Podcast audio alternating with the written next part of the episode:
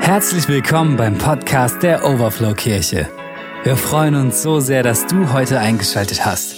Unter www.overflowkirche.de erhältst du weitere Informationen zu unseren Gottesdiensten und allen anderen Themen rund um die Overflow Kirche. Viel Segen mit der nachfolgenden Message.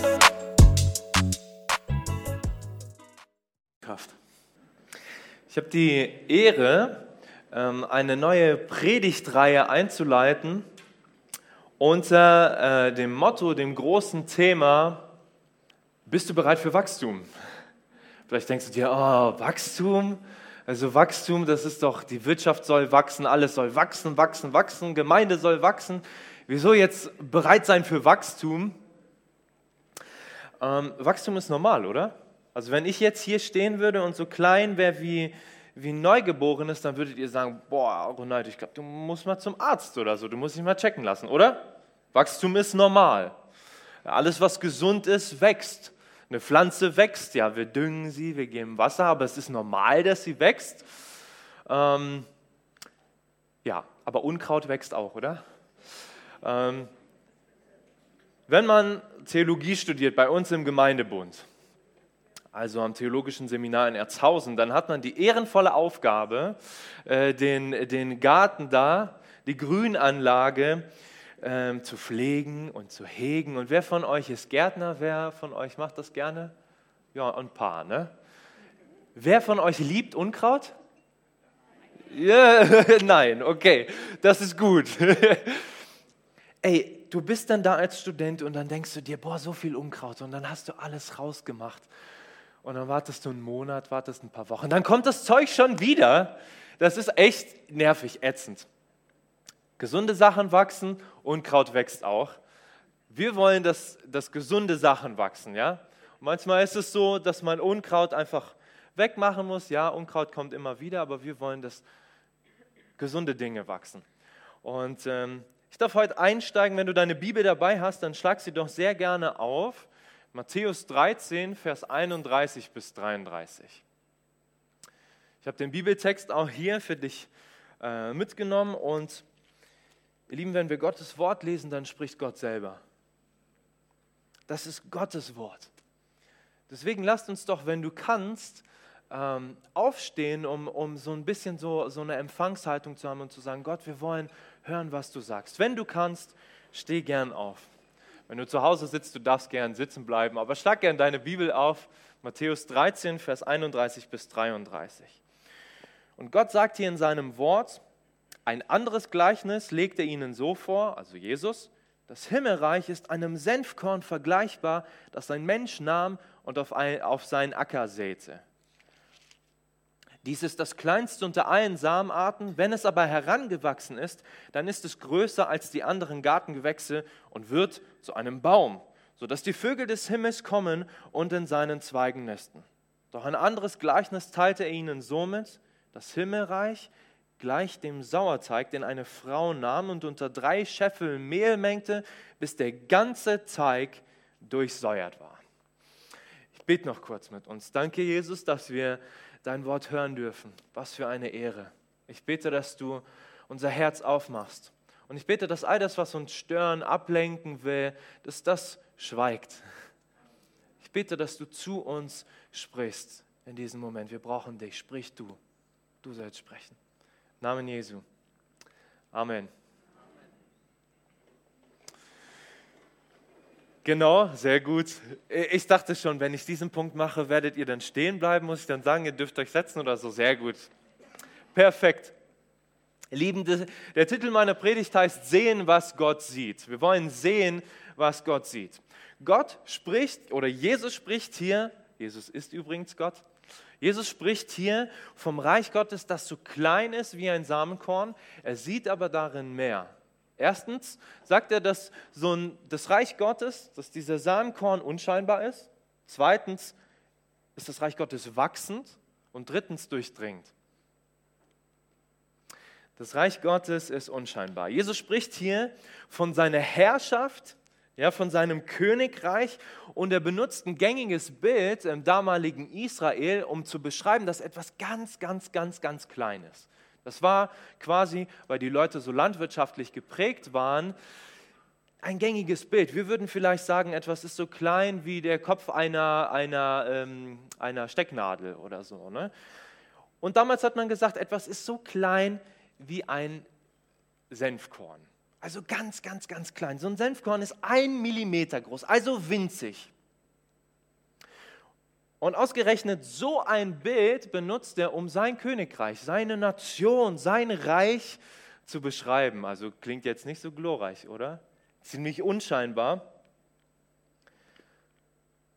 Was ist das Reich Gottes eigentlich? Vielleicht denkst du dir, okay, gut, jetzt das Reich Gottes ist wie so ein Samenkorn, also ein Millimeter groß. Hm? Äh, was bedeutet das Reich Gottes? Wir beten ja sogar, wenn wir im Vater unser beten, dein Reich komme, dein Wille geschehe. Was heißt das? Also zum einen heißt das, Gott regiert. Das ist eine Dimension, da müssen wir nicht für beten, sondern das ist schon so. Gott regiert, er ist der Herrscher über die sichtbare und die unsichtbare Welt. Ja, kein Blatt fällt auf die Erde, ohne dass Gott es zugelassen hat. Gott ist der souveräne Gott, der herrliche Gott. Gott ist in Kontrolle. Und das spricht wirklich prophetisch in unsere Zeit. Vielleicht denkst du dir auch, der du zuschaust, der du dabei bist hier im Gottesdienst, die Welt ist doch nicht unter Gottes Kontrolle. Doch, Gott hat einen Plan und er hat die Kontrolle. Aber dann gibt es eine Dimension vom Reich Gottes und die ist ausbreitend und für die beten wir. Wir beten, dass Gottes Reich sichtbar wird auf dieser Erde. Das, darum beten wir auch im Vater unser. Und wir beten, dass unter seinem Reich sich Menschen drunter stellen, sagen, Gott, ich will dir dienen und ich will, will in dieser Gemeinschaft mit dir leben. Und dieses Reich begann, als Jesus kam, Gott mit Fleisch drum, kam auf die Erde und da begann dieses Reich schon. Da wurde schon sichtbar, dass Gott regiert. Das war nicht nur eine tote Theorie, Jesus Christus kam selber. Und ihr Lieben, das Ganze wird sich vollenden, wenn Jesus wiederkommt.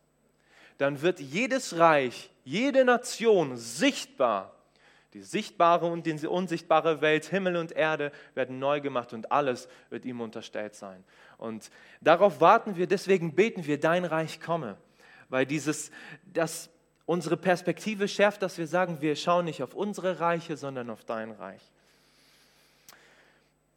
Ja, okay, gut. Also das Reich Gottes, dieser Riesenbegriff, ist also so winzig wie ein Samenkorn. Also das ist doch ähm, irgendwie äh, komisch. Und dann im selben Kapitel lesen wir, dass Jesus unscheinbar ist wie ein Samenkorn. Ja? Und Jesus predigt, er heilt die Kranken und so weiter und so fort. Aber die Menschen, im selben Kapitel liest du das, die sagen, Jesus, wer bist denn du eigentlich? Ist dein Vater nicht Zimmermann? Und heißt deine Mutter nicht Maria? Und heißen deine Brüder nicht so und so und so? Wer bist du schon? Was hast du denn zu, äh, zu erzählen? Und du denkst dir vielleicht, naja gut, also er hat Wunder gemacht, er war nicht unscheinbar. Freunde, er ist der lebendige, herrliche Gott. Im Gegensatz dazu, wie er aufgetreten ist, war er wirklich unscheinbar. In ihm ist die ganze Fülle der Herrlichkeit Gottes. Er war unscheinbar. Er hat sich klein gemacht. Und dann erwählt er sich zwölf einfache Männer, wirklich einfache Männer. Fischer, Zöllner war dabei, ja. Leute, die im Landschiff, landwirtschaftlichen Bereich dabei waren. Das waren nicht die hellsten Bieren, das waren keine Theologen. Er hat nicht, nicht die Schlausten genommen, nein, er hat die einfachsten von den Einfachen genommen. Und manchmal liest du die Bibel und denkst dir, Leute, meine Güte, die checken es ja wirklich nicht. Also er nimmt wirklich einfache Leute. Und das ist das Reich Gottes, das ist wirklich unscheinbar. Ja, Jesus, du hast recht. Und vielleicht geht es dir auch so, dass du denkst, boah, was bringt denn schon mein Dienst? Ist das nicht winzig? Ist das nicht winzig, was ich mache bei den Kids? Ich sage das jetzt Kids, weil äh, ne, bin ja in dem Bereich so. Oder Lobpreis oder vielleicht machst du Kaffee oder vielleicht putzt du Toiletten, ja, und du denkst dir, was bringt das schon? Das ist wie so ein Senfkorn. Keiner sieht das, es ist unscheinbar. Es war nicht so, dass wenn die Leute über den Weg gegangen sind, gesagt haben, oh, da liegt jetzt ein Senfkorn auf der Straße, ich mache jetzt mal einen Umweg oder so. Jesus benutzt dieses Bild, um sich selber zu beschreiben. Er, der herrliche Gott, begegnet den Menschen und Jesus wurde nicht nur zertrampelt, wie vielleicht so ein Senfkorn auf der Straße. Jesus wurde verraten von seinen eigenen Freunden quasi. Er wurde nicht nur zertrampelt, er, er starb am Kreuz. Das ist doch wirklich unscheinbar, oder? Was bringt denn mein unscheinbarer Dienst? Was bringt das, dass ich mich aufraffe und täglich Bibel lese? Was bringt das, dass ich bete? Das ist doch so winzig, so mickrig. Das Reich Gottes scheint auch so winzig zu sein. Aber wir wollen sehen, was Gott sieht, oder? Das Reich Gottes ist unscheinbar, es ist aber auch wachsend. So klein das Reich Gottes scheinen mag, ja, so klein so ein Sanf Senfkorn ist, in, dem, in der DNA von diesem 1 mm kleinen Senfkorn steckt das Potenzial, und ich habe das mal nachgesehen, das ist richtig krass, so ein 1 mm Senfkorn kann so groß werden wie ein 5 Meter Ding. Ja? Es kann 5 Meter groß werden, das ist eine bestimmte Senfkornsamenart, die dort gängig war. Das ist krass. Das Reich Gottes ist genauso. In der DNA des Reiches Gottes liegt Wachstum. Das ist, wie das Reich Gottes ist. Und Jesus sagt, dass dieser, so ein Senfkorn alle anderen Gewächse im Garten über, übertrifft quasi, ja, mit seiner Größe. Und genauso ist das das Reich Gottes. Hey, das Reich Gottes wächst und wächst trotz einfachen Menschen, trotz den zwölf einfachen Jüngern, und man könnte ja sagen, okay, so ein Reich müsste in die Hose gehen. Also wenn jetzt ein Königreich sich aufstellt und sagt, so, ich bin das Stärkste, ich überrag alle anderen Reiche, dann würde ich sagen, Alter, kannst direkt mal einpacken. Beim Reich Gottes ist das anders. Weil die Grundlage dafür, dass das Reich Gottes wächst, das Wachstum geschieht im Reich Gottes, dass diese kleinen Dinge, die wir dazu beitragen in diesem Reich Gottes, weil er uns dazu berufen hat, in dem Moment, als wir Ja gesagt haben zu Jesus. Diese kleinen Dinge haben das Potenzial, groß zu werden, zu wachsen. Und man wollte das Wachstum hemmen, man wollte Jesus hemmen, man wollte ihn zum Schweigen bringen, im Grab legen, Schluss aus Mickey Maus, Senfkorn. Hat es geklappt? Nö. Das Grab blieb leer. Jesus hat den Tod überwunden. Nicht nur das.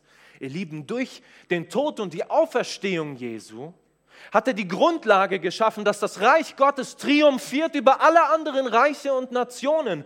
Durch seinen Tod, durch den Akt der Kreuzigung hat er für dich den Weg freigeschaffen, dass du heraus aus der Herrschaft der Finsternis hinein in das Reich des Sohnes seiner Liebe kommst. Kolosse 1, Vers 13. Amen. Und dann sagt er seinen Jungs, und seinen Mädels, die, die da waren, kurz vor, vor seiner Himmelfahrt, er ist von den Toten auferstanden, kurz vor seiner Himmelfahrt, das lesen wir im äh, Missionsbefehl, Matthäus 28, Vers 19 bis 20, wie, er das Reich, wie sie das Reich Gottes ausbreiten sollen. Also, die Römer, wie haben die das gemacht? Die hatten Schwerter und die haben mit Gewalt ihr Reich verteidigt und ihr Reich ausgebreitet. Heute machen das auch Leute nehmen einfach irgendwelche Länder ein und sonst was. Also ich möchte nicht politisch werden, aber das funktioniert nicht mit Rede, mit Predigt, das passiert doch mit Gewalt, oder? Äh, Jesus ist anders. Er sagt seinen, seinen Jüngern, geht nun hin und macht alle Nationen zu Jüngern und tauft sie auf den Namen des Vaters und des Sohnes und des Heiligen Geistes und lehrt sie alles zu bewahren, was ich euch geboten habe. Also das Reich Gottes soll wachsen wir sollen dazu beitragen, dass das Reich Gottes wächst durch die Predigt. So wächst doch kein Reich. Was bringt denn schon meine Predigt? Was bringt das, dass ich mich aufraffe und so? Dann ist es doch da rein und da raus, oder? Jesus gibt hier seinen Jüngern so ein Sandwich. Und er sagt, bevor er den Auftrag erteilt quasi, sagt er, mir ist gegeben alle Macht im Himmel und auf Erden. Am Ende des Auftrages, wenn er sagt, geht hin, macht zu Jüngern und so weiter und so fort, sagt er, ich bin bei euch alle Tage bis an das Ende der Welt und das Ende der Zeiten. Ja?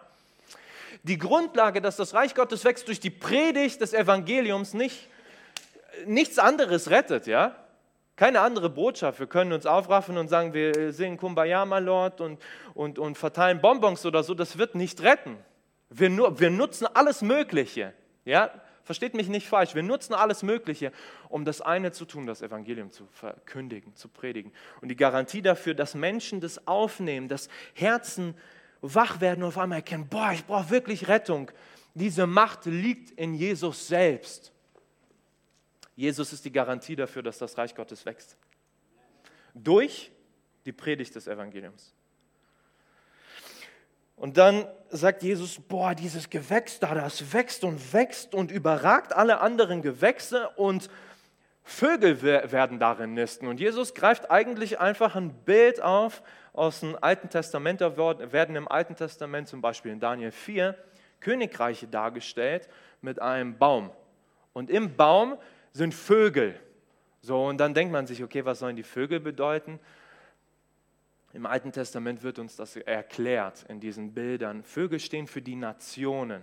Das heißt, das Reich Gottes besteht nicht aus einer Nation, sondern aus unterschiedlichen Nationen. Wir sehen, wir sollen alle Nationen zu Völkern machen, zur Ehre Gottes. Alle Nationen sind dabei. Das Reich Gottes überwächst alle anderen Reiche.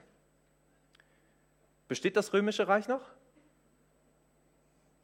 Was ist mit den mächtigen Kaisern, Imperatoren, die sich gegen das Reich Gottes gestellt haben? Was ist, was ist mit den Leuten, die Nero heißen, Domitian, Decius, Stalin, Mao Zedong und so weiter? Existieren sie noch? Sind sie noch da? Haben sie mit ihrer Macht geschafft, was sie tun wollten? Nö. Teilweise existieren noch nicht mal ihre Reiche. Das Reich Gottes gibt es immer noch. So unscheinbar es ist, es wuchs und wuchs und wuchs und wuchs. Und jetzt, haltet euch fest, zählen sich 2,28 Milliarden Menschen zu Christus. In irgendeiner Art und Weise sagen sie, wir sind Christen. Da sind sehr viele wahrscheinlich Namenschristen, wo wir sagen würden, boah, Vielleicht ist das keine, keine konkrete Entscheidung oder so gewesen, sondern es ist einfach Tradition. Aber 400 bis 600 Millionen Menschen gehören zu der Gruppe, die man evangelikale Christen nennt. Wir sind auch evangelikal so. Evangelikal heißt, wir glauben, dass die Bibel Gottes Wort ist. Wir schneiden uns nichts rum, so, und wir glauben, dass Jesus allein rettet. 400 bis 600 Millionen Menschen, gerade jetzt, gehören Jesus an. Und das durch, durch einen winzigen Samenkorn. Durch zwölf einfache Menschen, durch einfache Jünger, durch einfache Männer und Frauen. Weil wenige unscheinbare Männer und Frauen, wir lesen von manchen in der Bibel, aber die große Summe von dem, wie Gott sein Reich hat wachsen lassen, sind, das ist, sind einfach unscheinbare Menschen, die einfach den Auftrag getan haben, die einfach ihren Kindern von Jesus erzählt haben. Wusstest du, dass deine Erziehung ein Teil ist vom Wachstum des Reiches Gottes? Vielleicht hast du das gar nicht auf den Augen, ich, oder äh, auf den Augen, also vor Augen. Aber ich möchte das nochmal zusprechen, dass du mit deinen Kindern Bibel liest, dass du mit deinen Kindern betest, dass du deinen Arbeitskollegen von Jesus erzählst, das ist Teil davon. Denn das Reich Gottes breitet sich aus. Es überragt alle anderen Gewächse. Und die Kirchengeschichte ist voll mit unscheinbaren Menschen. Wenn du sagst, ich bin unscheinbar, diese ganze Theorie bringt mir nichts, dann bist du perfekt prädestiniert, dass das deine Predigt ist. Und da geht es nicht darum, was ich sage, sondern was das Wort sagt. Die Kirchengeschichte ist voll mit unscheinbaren Menschen. Es war ein unscheinbarer Mönch namens Martin Luther, der in der Bibel etwas entdeckt hat, wofür Leute davor schon gestorben sind. Jan Hus zum Beispiel. Er hat erkannt, dass die tausend Jahre Kirchengeschichte das Wort Gottes so verdreht hat, dass man das Evangelium gar nicht mehr erkannt hat. Das Evangelium ist, dass Gott aus Gnade rettet und nicht durch Ablässe, kein Fegefeuer, keine Werke, nicht Sakramente, in erster Linie, sondern der Glaube allein an Jesus Christus. Dieser einfache Mönch, was war denn Martin Luther? Nichts war er, nichts. Aber er hat was Kleines empfangen. Und dann stand er vor weltlichen Gerichten und musste sich rechtfertigen. Er, der kleine Martin Luther, na so klein war er jetzt auch nicht, er war auch schon ein richtiger Mann. So. Aber er stand vor weltlichen Gerichten und was hat er gesagt? Hier stehe ich und kann nicht anders. Diesen kleinen Senfkorn, den er da entdeckt hat, der wird zur durchschlagenden Kraft für das Evangelium in unserer Zeit. Ich bin dankbar für Männer und Frauen wie Martin Luther, die diese kleinen Samen einfach treu festgehalten haben und gesagt haben, egal wie klein und unscheinbar ist, ich halte daran fest. Ich sehe das, was Gott sieht. Und wenn Gott in seinem Wort etwas sagt, dann stehe ich hier und kann nicht an. Das ist mir egal, was der Zeitgeist sagt. Ist mir doch egal, was andere sagen. Wenn mein Gott das sagt, dann stehe ich dazu. Und es waren viele unscheinbare Menschen zur Zeit der Reformation und es sind auch jetzt viele unscheinbare Menschen, von denen man noch gar nicht mal den Namen kennt. So. Ja, wir kennen den Namen von Martin Luther, aber es gibt so viele Menschen, die sich aufgeopfert haben, die ihr Leben gegeben haben für die Mission, wo man sagen würde, das ist so unscheinbar. Kein, kein, kein Mensch kennt diese Namen von so vielen Missionaren, die einfach ihr Leben gegeben haben oder einfach Leute, Mütter, die ganz einfach Jesus weitergebracht haben ihren Kindern. Ja, wer kennt denn diese Namen? Es sind so viele Namen, ihr Lieben, aber diese Namen stehen im Buch des Lebens geschrieben und es ist sowas von egal, ob Menschen deinen Namen kennen. Gott möchte das Unscheinbare erwähnen. Er hat Maria erwählt. Und weißt du, warum er Maria erwählt hat, den Retter zu gebären, auszutragen? Weil sie unscheinbar war, weil sie demütig war, weil sie nicht viel von sich hielt, sondern mehr hielt von Gott. Ich will auch so jemand sein. Das Reich Gottes ist unscheinbar. Das Reich Gottes ist wachsend. Egal wie klein deine Sache ist, die du machst, in der Gemeinde, dein Bibellesen, es wächst. Jesus ist die Garantie. Und lass uns nochmal in den letzten Vers reingehen. Vers 33. Da äh, erzählt Jesus nochmal ein ganz, ganz kurzes Gleichnis. Also so eine bilderhafte Predigt, Rede. Und er sagt, das Himmelreich gleicht dem Sauerteig, den eine Frau nahm und unter drei Scheffeln Mehl mengte, bis der ganze Teig durchsäuert war. Das Reich Gottes ist unscheinbar, das Reich Gottes ist wachsend, das Reich Gottes ist durchdringend, durchdringend.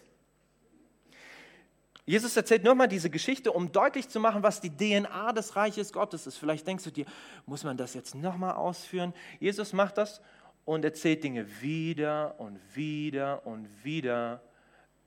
Wisst ihr warum? Also mir geht es da, also nur mal so eine Nebennotiz. Ähm, ich habe mir ein Glas Wasser aufgefüllt und dann bin ich damit durch die Gegend gegangen und habe es abgestellt und wusste, ah, ich habe es da abgestellt. Eine Sekunde später habe ich vergessen, was da, wo es war. Mein Wasserglas. Ich vergesse ständig irgendwelche Sachen. Jesus macht einen und denselben Punkt deutlich, wieder und wieder und wieder. Jeden Sonntag hörst du das Evangelium. Nicht, weil Leute, die das Evangelium nicht angenommen haben, das brauchen, sondern genau du brauchst das. Weil du neu verstehen darfst, dass Gott dich liebt dass Gott dich errettet hat und dass er es vollbracht hat. So, und jetzt nutzt er halt eben dieses Bild, um nochmal diesen einen Punkt deutlich zu machen, um einen Punkt zu verschärfen. Wer von euch backt gerne? Also ich backe nicht gerne, aber ich esse gerne, was ihr macht. Ähm, also schicke euch meine Adresse. Nein, Chris. Jetzt werde ich unverschämt. Oder Mann. Oh, Schwarzwälder Kirschtorte, mm, herrlich. Auf jeden Fall brauchst du einen Teighefe, ne? Sauerteig. Ich habe nicht so viel Ahnung von Sauerteig und sonst was. Rein zufällig habe ich gestern eine Doku gesehen mit meiner Frau über Traditionsbäcker. Ja, und die machen das, die sind da so dabei und da ist nicht nur Teig und Hefe und Sauerteig mit bei, sondern ganz viel Liebe. Auf jeden Fall sagt Jesus hier nochmal, in Vers 33, dass eine Frau Sauerteig nimmt, das ist alter Teig, Teig, der übrig geblieben ist, der den neuen Teig durchsäuert und sie bringt ihn unter drei Scheffeln Mehl. Sie mengt diesen Sauerteig unter. Da heißt, dass das Wort, das hier eigentlich steht, heißt, sie verbirgt es, sie versteckt es. Und dann lesen wir, dass der ganze Teig durchsäuert wird, durchsäuert wird. Und Jesus benutzt das Bild des Sauerteigs meistens in der Regel nicht, um positive Dinge auszudrücken, ja, sondern meistens benutzt er das, um, um zu sagen, hütet euch vor den Sauerteig der Pharisäer. Manchmal wird Sauerteig als Sünde beschrieben, weil Sauerteig beim Passafest muss Sauerteig raus aus dem Haus, ja. Das heißt, sie haben eine negative Assoziation und so kommen auch andere Leute und pressen ihre Endzeitlehre in einen Vers rein und sagen, das Reich Gottes ist wie ein Sauerteig und der ganze, das ganze Reich wird durchsäuert mit Irrlehre und falschen Lehren. Ähm, und wir wissen, dass Unkraut wächst, aber das ist nicht der Punkt, den Jesus hier macht, weil er sagt, das Reich Gottes ist wie Sauerteig. Das Reich Gottes ist nicht Irrlehre, das Reich Gottes wächst. Manchmal kastrieren wir uns durch unsere eigene Theologie. Manchmal pressen wir unsere Systeme in manche Verse rein und verachten dabei komplett, was Jesus hier eigentlich sagen will. Das Reich Gottes ist unscheinbar. Das Reich Gottes wächst. Das Reich Gottes ist durchdringend. Das Evangelium hat eine durchdringende Kraft und durchdringt die entlegensten Teile der Welt. Das ist es, was Jesus hier deutlich macht. Er macht eigentlich den Punkt vom Vers davor deutlich. Leute, das Reich Gottes wächst. Es breitet sich aus wie Hefe in so einem Teig. Und niemand kann es aufhalten. Die Römer haben es versucht. Die Chinesen haben es versucht. Also, beziehungsweise nicht die Chinesen, aber das kommunistische Regime dort. Mao Zedong hat massenweise das Reich Gottes versucht abzustoppen, indem er Menschen wirklich abgeschlachtet hat. Schrecklich. Das Reich Gottes wächst in China. Das Reich Gottes boomt in China. Und es gibt viel Unkraut, ja, aber es wächst trotzdem. Und es geht in alle Winkel und Ecken hinein. So wie Hefe, ich glaube, das sind Pilze, die sich verbreiten im Teig oder so, ne, ursprünglich. Total eklig, wenn man drüber nachdenkt. Das Reich Gottes ist nicht eklig, ihr Lieben. Das Reich Gottes ist unaufhaltsam.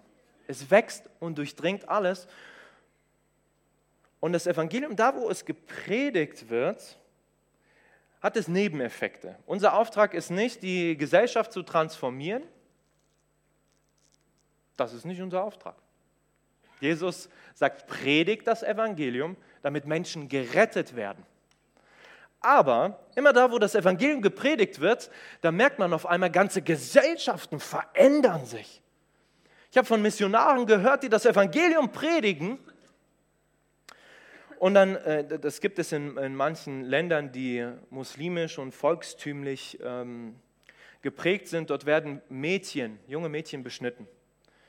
Das Evangelium kommt in diese Tradition hinein, bricht diese Traditionen auf, bricht diese Gesellschaft auf und auf einmal hören solche schrecklichen, wirklich ekelhaften Sachen auf. Das Leid von Menschen wird gelindert. Das ist ein Nebeneffekt. Das ist nicht in erster Linie unser Ziel, aber trotzdem da, wo wir mit dem Licht des Evangeliums kommen, wollen wir auch, dass Menschen die, die Liebe und Güte unseres Gottes kennenlernen. Oder? Wir lesen auch, und überlegt euch mal, Sklaverei, die Abschaffung der Sklaverei ist in erster Linie, es gibt einen, ein, äh, ein Historiker, der das gut dargestellt hat. Ja. Wir sagen oft, und das ist auch wichtig vielleicht in der Debatte, wenn du mit anderen Menschen redest oder ein, andere Menschen dir vorwerfen, ja, das Christentum, guck dir mal das Mittelalter an, guck mal an, was die, was die alles kaputt gemacht haben und zerstört haben und all das äh, ja, es gab Menschen, die sich Christen genannt haben und äh, das Evangelium gar nicht kannten und irgendeinen Mist gebaut haben, ja. Aber das Reich Gottes in sich hat Gedanken, die unser, unser westliches Denken maßgeblich geprägt haben. Tom Holland ist so ein Historiker, der ist Atheist. Und er sagt, unser ganzes westliches Denken ist eigentlich ein Produkt der Bibel. Überleg mal, dass die Seele des Menschen unantastbar ist. Das findest du in keiner anderen Religion. Das findest du in keiner anderen Philosophie. Diese, diese Dinge, davon profitieren wir, darin leben wir, weil das Evangelium verkündigt wurde, auch in unserem Land. Durch mutige Männer und Frauen, unscheinbare Männer und Frauen. Und es hat Dinge verändert. Und so könnte man auch von der Abschaffung der Sklaverei reden und so weiter und so fort. Es sind viele Dinge. Was will ich deutlich machen? Sagt Vers 33, dass alles besser wird, wenn Jesus wiederkommt, bis Jesus wiederkommt. In, würde ich jetzt nicht so sagen, weil Jesus sagt ganz deutlich, es gibt Kriegsgeschrei, es gibt all das, aber siehst du, was Gott sieht? Gott sagt nicht, oh, jetzt ist nochmal Krieg. Jetzt werde ich mich mit ganz vielen Endzeittheorien beschäftigen und sonst was. Er sieht, das Reich Gottes ist unscheinbar, es wächst und es ist durchdringend dein Dienst, egal wie klein er zu sein, zu scheinen mag hier, egal wie unscheinbar das ist, was du tust, es ist Teil von diesem größeren Reich Gottes, von diesem Senfkorn, das unscheinbar ist, das aber wächst und dessen Wachstum man nicht stoppen und verhindern kann. Und es durchdringt. Es ist durchdringend, im positiven Sinne durchdringt und rettet. Okay, was, was hat das mit dir zu tun?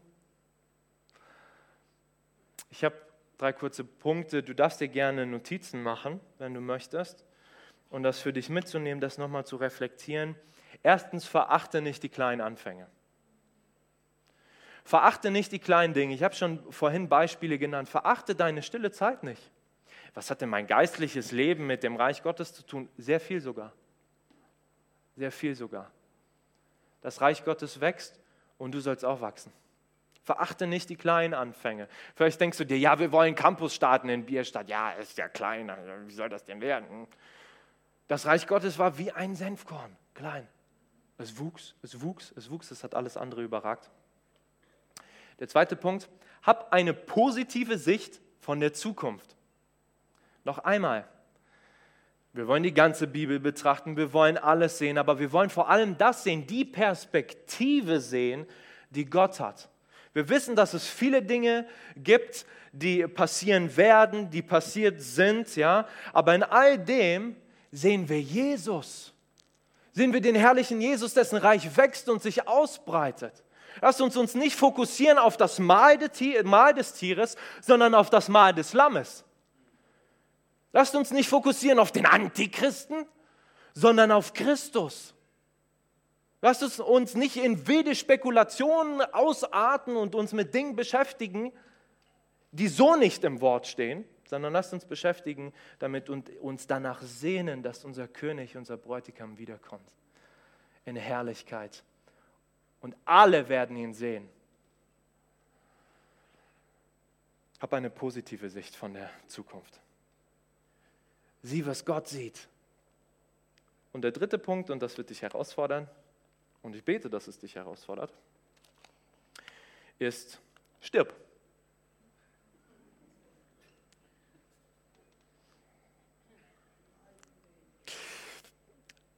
Johannes 12, Vers 24.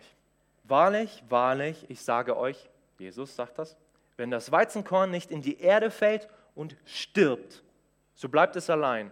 Wenn es aber stirbt, so bringt es viel Frucht. Wir sind dazu berufen, mit Christus zu sterben. Äh, das heißt jetzt nicht, dass ich äh, irgendwie nach Nordkorea gehen muss und mich, äh, also versteht mich nicht falsch, Jesus erklärt das hier nochmal deutlich, was das heißt. Das ist ein Bild, was Jesus benutzt. Aber er benutzt immer so catchy Sachen. Er ist auch kein harmoniebedürftiger Mensch, er knallt manchmal einfach so raus. Matthäus 16, Vers 24 und 25. Wenn mir jemand nach, nachkommen will, so verleugne er sich selbst und nehme das Kreuz auf sich und folge mir nach, denn wer sein Leben retten will, der wird es verlieren. Wer aber sein Leben verliert um meinetwillen, der wird es finden. Ja, was soll denn sterben? Was soll ich denn loslassen? Ich soll mein Ego loslassen, mein Streben nach Größe.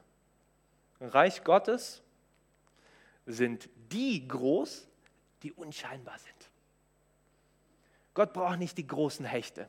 Gott braucht genau dich. Beziehungsweise anders gesagt, Gott benutzt dich, er gebraucht dich, er hat dich ausgesucht. Egal was du tust, und ich bete, dass, dass dir jetzt Dinge einfallen, ja, wo du merkst, boah, das sind geringe, unscheinbare Dinge, dann nimm das und sag, danke Gott. Danke Gott, dass ich dir mit diesen geringen, unscheinbaren Dingen dienen darf. Und es muss nicht unbedingt immer unscheinbar und gering sein. Manchmal stehst du hier auf der Bühne und so. Aber lasst uns uns selbst nicht für groß halten. Das Reich Gottes ist klein wie ein Senfkorn. Er braucht nicht die, die denken, sie wären die Stärksten. Lass uns aufstehen. Das Lobpreisteam darf gerne nach vorne kommen. Ich möchte dir die Möglichkeit geben, darauf zu reagieren. Und möchte ich nochmal fragen, siehst du, was Gott sieht? Siehst du, was Gott sieht? Siehst du diesen Senfkorn in deinem Leben und sagst, danke Gott, danke, dass, dass du die Kraft hast, das Unscheinbare zu nutzen, zu gebrauchen, dass es wächst und wächst und wächst und alles andere durchdringt. Und ich bete jetzt einfach in diesem Moment für uns. Gott, ich bete, dass du uns die Augen öffnest, dass du uns neu zeigst, wie du Dinge siehst, wie du auf die Zukunft blickst, dass du nicht in erster Linie auf Krieg und Kriegsgeschrei schaust, sondern auf deine herrliche Braut, die du erkauft hast und die du herrlich gemacht hast durch dich selber, Jesus. Danke, dass du wiederkommst.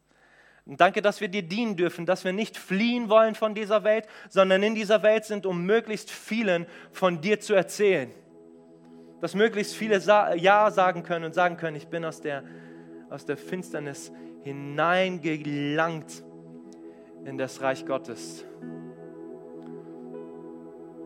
Geist Gottes, ich bete, dass du, dass du jetzt unsere Herzen aufmachst, dass du uns anrührst Ich bete, dass das Wort auf fruchtbarem Boden gefallen ist.